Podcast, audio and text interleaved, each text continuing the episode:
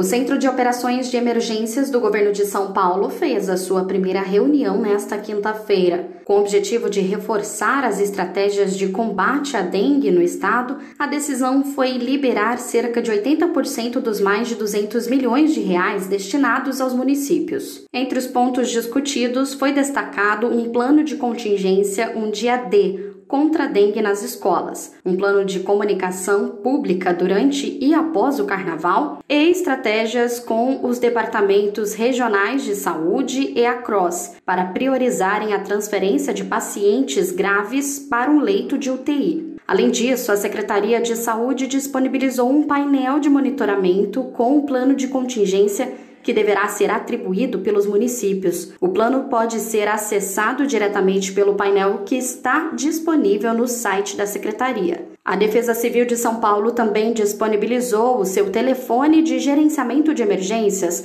para que as cidades acionem o órgão a qualquer momento pelo operadora 11 2193 8888. Agência Rádio Web, produção e reportagem Larissa Diamantino.